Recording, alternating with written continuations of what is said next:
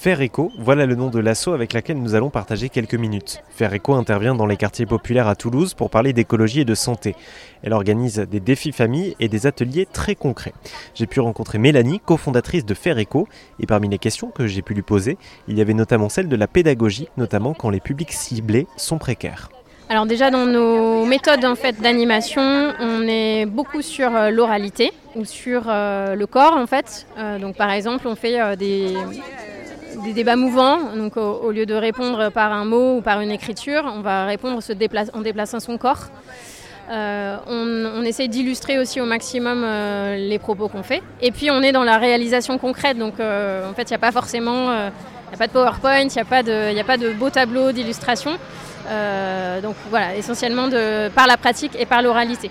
On a aussi des gens qui ne sont pas forcément à l'aise avec la langue, tout simplement. Donc il y a des gens qui ne sont pas à l'aise avec l'écrit, ça on l'a résolu, et des gens qui ne sont pas forcément à l'aise avec la langue. Souvent en fait ce qu'on leur, euh, leur propose, et c'est comme ça qu'ils viennent à nous, ils sont entre guillemets cooptés par un voisin ou par quelqu'un qui a déjà participé au défi, ou un ami qui est un peu plus à l'aise et qui peut leur traduire en fait. Donc dans ces cas-là, ils viennent en binôme.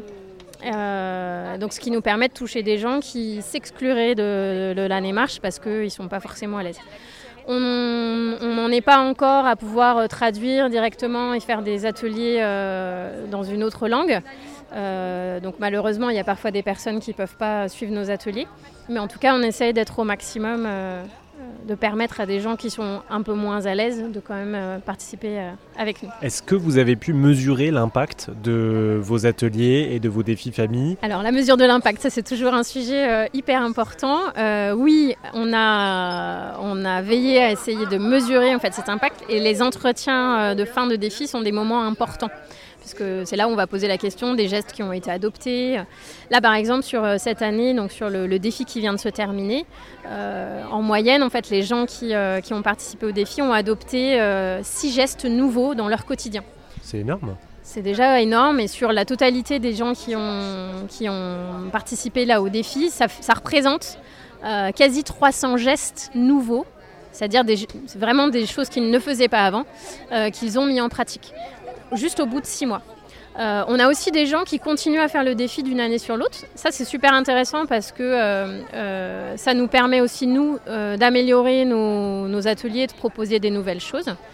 et puis, voilà. C'est déjà bien. moi, ce que je trouve super intéressant dans votre démarche, c'est que vous vous adressez à des publics qui sont, par essence, quand même ceux qui polluent pas le plus, hein, on est d'accord?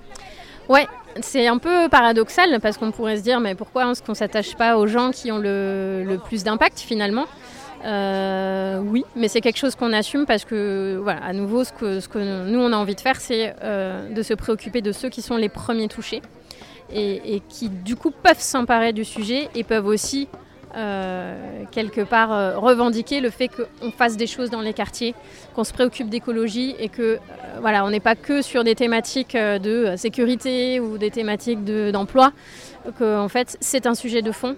Et quand on parle aussi de rénovation urbaine par exemple, bah, on doit se préoccuper de de la qualité de vie et de réduire les inégalités environnementales aussi sur ces sujets-là.